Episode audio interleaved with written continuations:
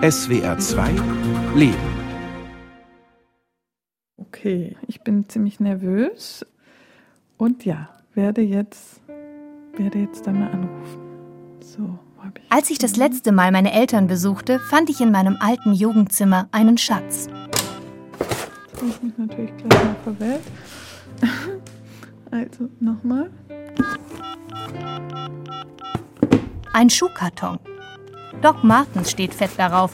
Ein Überbleibsel meiner Jugend in den 1990er Jahren. Vollgepackt mit Erinnerungen.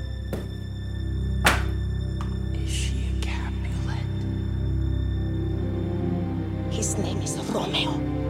And he's a Montague, the only son of your great enemy. Werbung für den Romeo und Julia-Film mit Leonardo DiCaprio fliegt mir entgegen.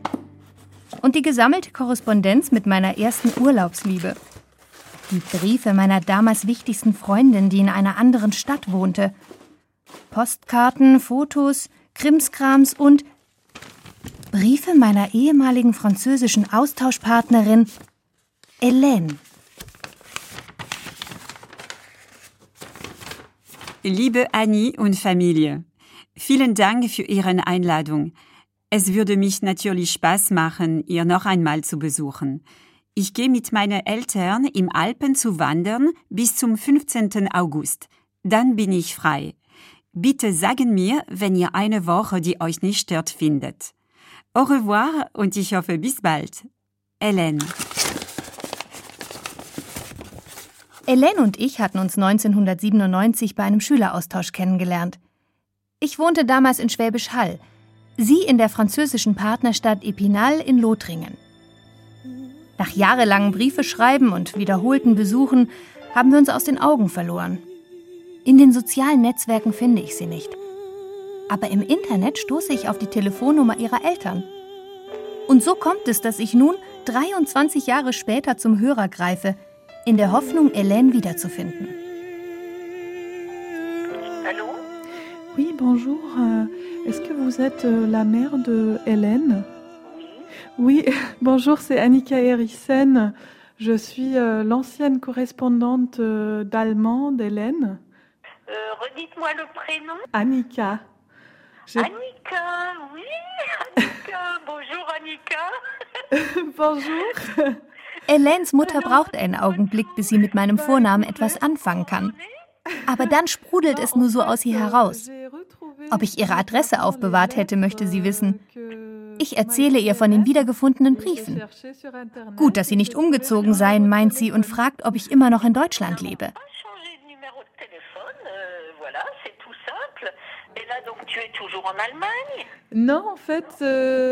Nein, antworte ich. euh. Seit zwei Jahren wohne ich mit Mann und Tochter in Marseille, nachdem ich einige Jahre zwischen Paris und Berlin gependelt bin.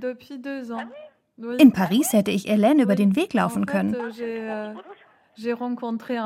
Ich erfahre, dass sie zur gleichen Zeit wie ich in Paris gewohnt hat, vor ein paar Jahren in einen Außenbezirk gezogen ist, mit ihrem Mann und den beiden gemeinsamen Töchtern.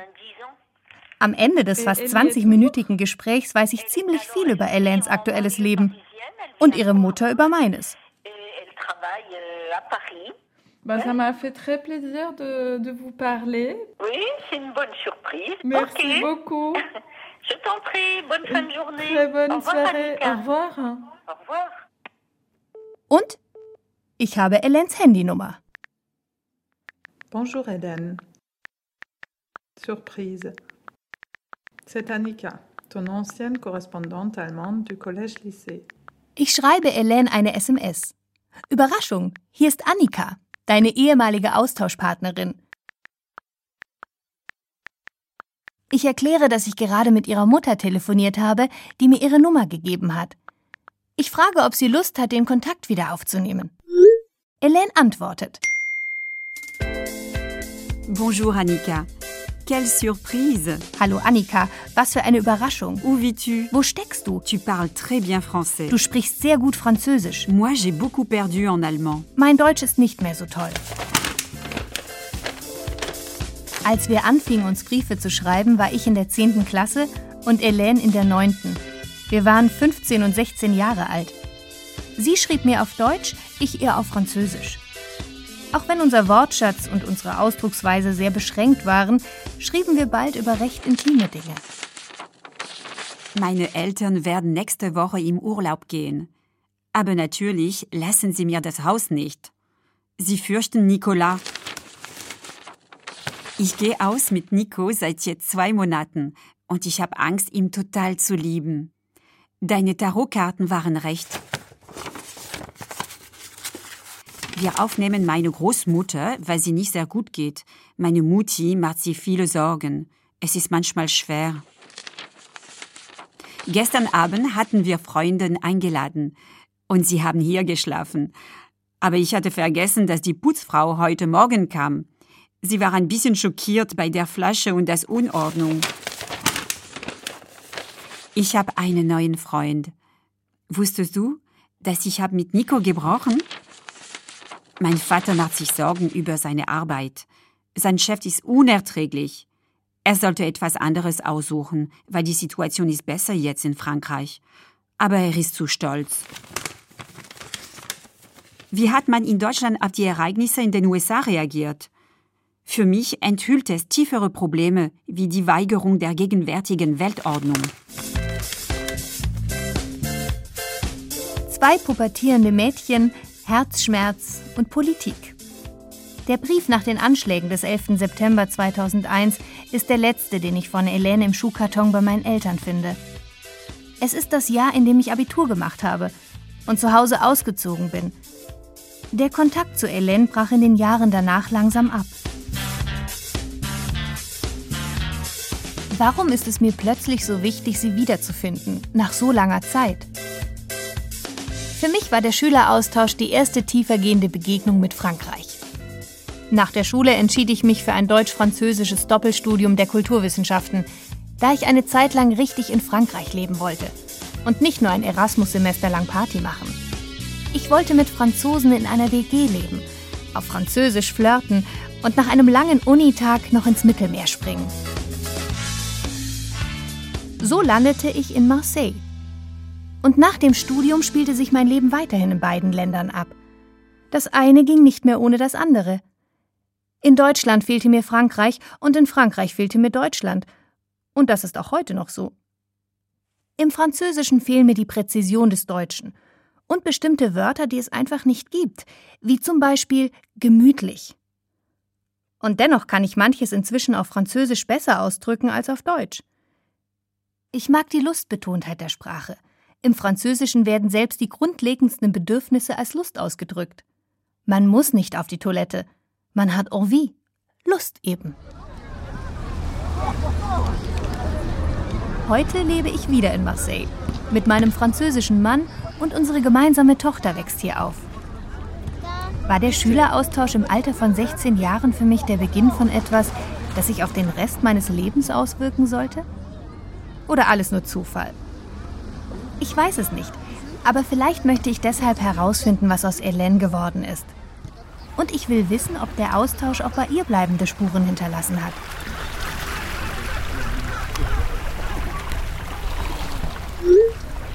Den ersten beiden SMS folgen noch einige mehr. Drei Wochen später verbringe ich das Wochenende in Paris. Wir verabreden uns. Ich dränge mich durch überfüllte Pariser Bahnhöfe und steige schließlich in eine Regionalbahn.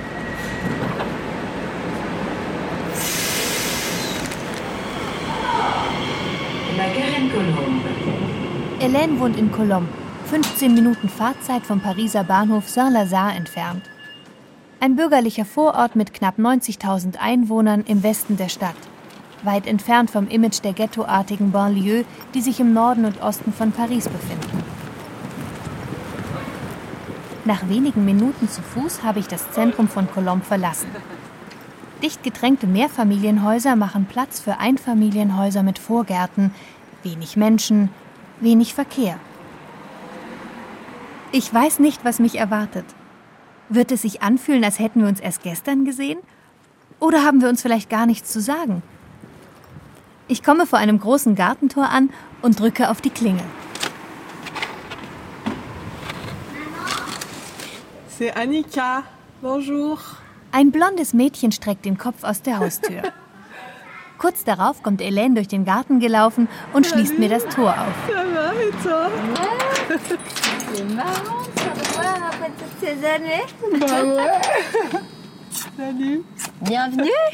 Über 20 Jahre sind vergangen, seit wir uns das letzte Mal gesehen haben. Ob ich sie auf der Straße erkannt hätte? Wohl kaum. Wir gehen durch einen Garten, in dem wild verteilt Gemüsebeete und Blumen angepflanzt sind. Vorbei an Rutsche und Kinderspielzeug zu einem einstöckigen Haus.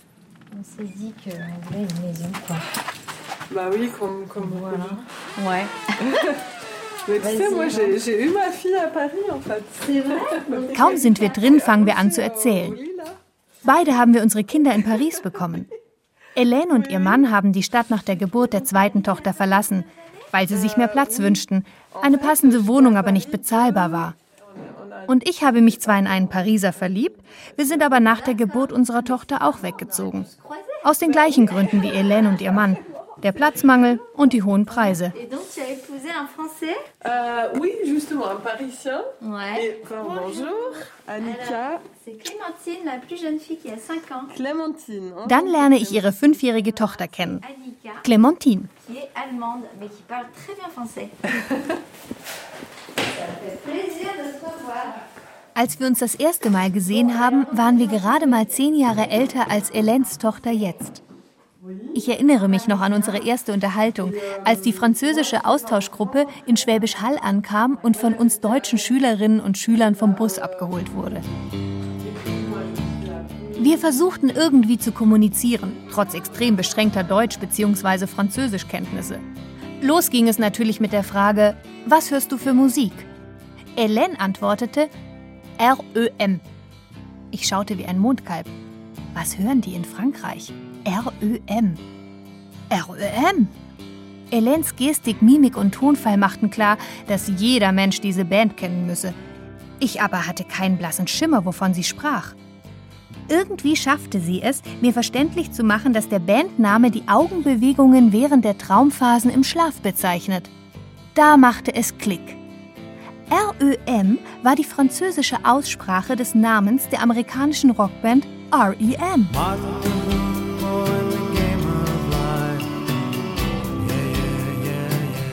Dank Hélène lernte ich nicht nur die eigenwillige französische Aussprache von englischen Begriffen verstehen, sondern ich lernte auch den französischen Humor kennen und das berühmte laissez-faire. Das nicht so ernst nehmen von nicht so wichtigen Dingen. Zum Beispiel wollte sie mir zeigen, wie man Crepe backt. Und als sie den ersten Crepe völlig verkohlt aus der Pfanne holte, lachte sie und rief verschmitzt: Schokolade! Oh là là, catastrophe. C'est pas grave. Und ja, das Lachen, den Schalk und die Lässigkeit hat sie immer noch. An was erinnert sich Ellen? Was hat sie aus der Zeit des Schüleraustauschs mitgenommen? Euh, Der Schüleraustausch war wirklich super, um andere Sprachen zu lernen. Ich war in Deutschland, England, in den USA und dort ergab das Lernen von Englisch und Deutsch wirklich Sinn. Es motiviert, eine andere Kultur zu entdecken, wenn man eine Freundin hat im anderen Land. Un ami de l'autre côté de la frontière. C'était pas rien, on partait 15 jours, je sais plus combien de temps c'était, 15 jours, 3 semaines. Das war ja auch nicht ohne. Wir waren zwei, drei Wochen in eine andere Familie.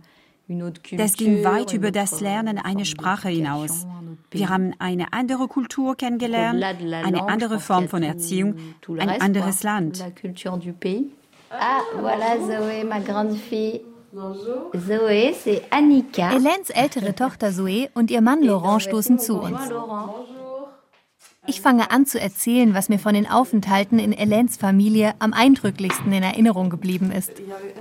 Ihre Schwester, die mit Froschschenkeln von einer Hochzeitsfeier zurückkam und mir welche zum Essen anbot, was mich in die Bredouille brachte, da ich nicht wusste, wie ich reagieren soll, ohne unhöflich zu erscheinen.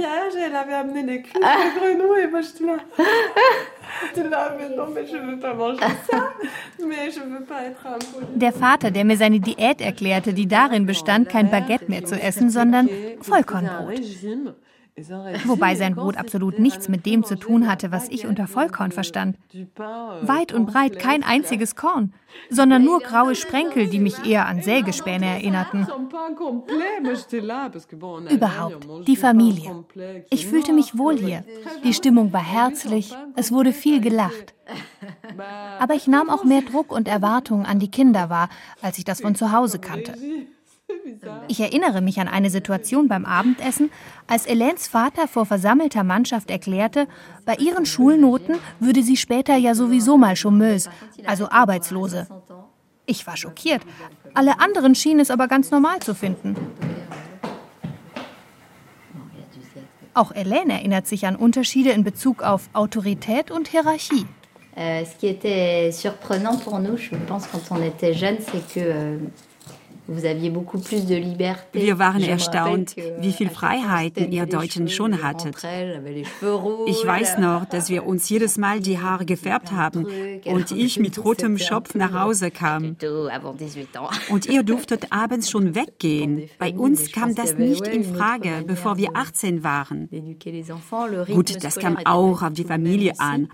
Aber die Art und Weise, Kita zu erziehen, war nicht dieselbe. Auch der Rhythmus in der Schule war anders. Bei uns hat man in der Oberstufe Unterricht von 8 Uhr morgens bis 6 Uhr abends. Ihr hattet Nachmittagszeit für Dinge, die nichts mit Schule zu tun hatten. Das alles war super spannend für uns. In Frankreich reden Schüler nicht mit den Lehrern. Bei euch schon. Das war eine Überraschung für uns. Manche Schüler haben sogar während des Unterrichts gegessen. Also wenn wir das gemacht hätten. Auf jeden Fall gab es bei euch weniger diese Mauer zwischen Schülern und Lehrern. Die Art zu unterrichten war ganz anders.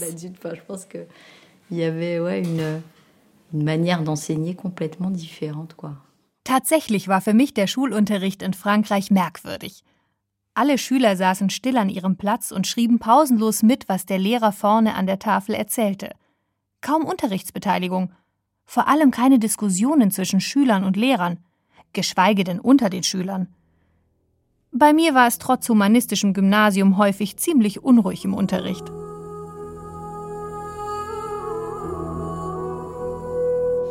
Aber zumindest der Mittwochnachmittag war auch in Frankreich schulfrei. Wir gingen in Epinal ins Kino. Das kannte nun wiederum ich gar nicht. Kino tagsüber. In der Kleinstadt Schwäbisch Hall waren die zwei Kinos, die es gab, nur abends geöffnet. Ich ging also in meine erste Nachmittagsvorstellung und wir sahen Titanic.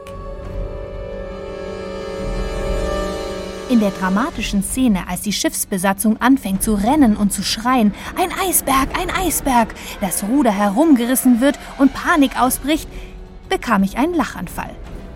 Denn obwohl wir die synchronisierte französische Filmversion sahen und alle Schauspielerinnen und Schauspieler Französisch sprachen, wurde Ein Eisberg, ein Eisberg gebrüllt. Und ich fand es einfach nur zum Brüllen, dass die Franzosen kein eigenes Wort für Eisberg hatten.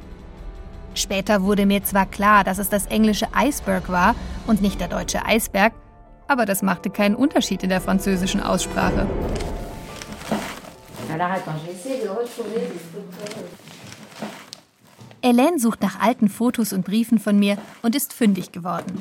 Alors attends, il faut que je fouille un peu parce que ah voilà voilà voilà ah ouais. voilà Deutschland Annika Eriksson ah ça c'est toi non Oui, tu vois, j'ai fait les mêmes enveloppes que toi. Auch sie hat die Briefe in einem Schuhkarton aufbewahrt. Ich muss lachen über die Umschläge, die ich ihr damals schickte. Und sie mir. Selbst gebastelt aus Parfümwerbung. Chère Hélène, je sais que j'avais besoin de beaucoup de temps pour écrire. Mais dans le temps dernier, il y avait si beaucoup ce que s'est passé. Liebe Hélène, ich weiß, dass ich brauchte viel Zeit, um zu schreiben. Aber in der Zeit letzten, es gab, wenn viel, was ist passiert. Ah, le 1er mai, il y avait de fêtes ici la nuit dernière. Il il y avait si beaucoup de gens qu'on ne pouvait pas aller et tout le monde a bu beaucoup, mais c'était gai. An der 1. Mai, es gab hier Feste letzte Nacht. Wenn viele Leute waren da, dass man nicht gehen konnte und alle haben viel getrunken, aber es war lustig. Le week-end Dennis et moi sont allés à une cousine de Dennis à Hessen. Am Wochenende sind Dennis und ich zu einer Cousine von Dennis in Hessen. Comment a été ton week-end Wie war dein Wochenende? Je suis stressée, il y a beaucoup de tests à l'école. Je fais beaucoup de babysitting et je sors souvent. Je veux avoir de vacances. Ich bin gestresst. Es gibt viele Prüfungen in der Schule. Ich mache viel Babysitten und ich geht viel aus. Ich will von Ferien haben. J'espère que tu peux me pardonner que je t'écris si tard. Je suis vraiment très désolée. Ich hoffe, du kannst mir vergeben, dass ich so spät schreibe. Es tut mir wirklich sehr leid. Guten Tag und alles gut für deine Eltern. Deine Annika. Bonjour et tout bon à tes parents. Ouh là là, je ne sais pas comment tu as réussi à me comprendre. Maintenant, tu parles mieux. Ah oui, j'espère. Ich muss sehr über mein damaliges Französisch lachen. Seitdem hat es sich stark verbessert. Klar, ich habe einen Teil meines Studiums in Frankreich verbracht und lebe inzwischen ganz hier. Auch Hélène hat noch einige Jahre nach dem Schüleraustausch mit Deutsch weitergemacht, dann aber in Brüssel studiert. Heute ist sie die Europabeauftragte des französischen Apothekerverbands und arbeitet auf europäischer Ebene auch mit Deutschen zusammen, allerdings nicht auf Deutsch. Sie versteht noch viel, aber das Sprechen fällt ihr schwer. Ich frage sie, was für sie der Hauptunterschied zwischen Deutschen und Franzosen in der Arbeitswelt ist. Entre les Français et les Allemands ou... Je sais pas, j'ai l'impression que les Français, on est un petit peu Die Mentalität der Franzosen ist irgendwie gemischt. Wir sind ein Mix aus den südlichen Ländern und den eher nordischen Ländern wie Deutschland. Wir haben von beiden etwas. In unserer Art zu arbeiten gibt es Dinge, die uns trennen. Die Deutschen sind, was das Arbeiten betrifft, extrem sorgfältig, da wo für uns das drumherum auch wichtig ist. Der Stellenwert von Essen zum Beispiel ist bei uns höher. Die kulturellen Unterschiede sind schon groß. Et donc il y a des différences ouais, culturelles assez fortes quand même. Moi, comme ça, j'ai pu manger des biscuits au petit déj. Et chez moi, j'avais jamais le droit. Vielleicht ist das die Antwort auf meine Frage, warum Frankreich mich immer so sehr angezogen hat. Genuss und Leichtigkeit in der französischen Lebensart als Ausgleich zu meinem sehr pflichtbewussten, teils rigiden Charakter. Ich glaube, der Grund für diese Ausrichtung auf das Lustprinzip liegt an der starken Prägung durch Autorität und Hierarchie, die Französinnen und Franzosen von klein auf erleben. Durch Erziehung und Schule, in der Arbeitswelt und durch den starken zentralistischen Staat. Direkte Kritik ist in Frankreich verpönt. Mir fiel im Studium auf, dass wir Deutschen gerne vorgeschoben wurden, wenn es darum ging, den Professoren zu widersprechen und aufzubegehren. Dafür nutzt man eher die Chance, seinem Unmut kollektiv Ausdruck zu verleihen, zu streiken, zu demonstrieren. Wer ständig Autorität zu spüren bekommt, der entzieht sich ihr, sobald er kann, und konzentriert sich auf anderes, auf die schönen Dinge im Leben. Und vielleicht geht das uns Deutschen etwas mehr ab, da wir früh zu Eigenverantwortung und selbstständigem Handeln erzogen werden.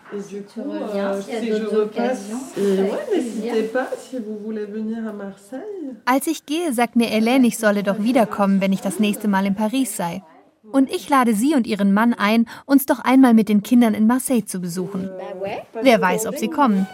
Ich würde mich freuen.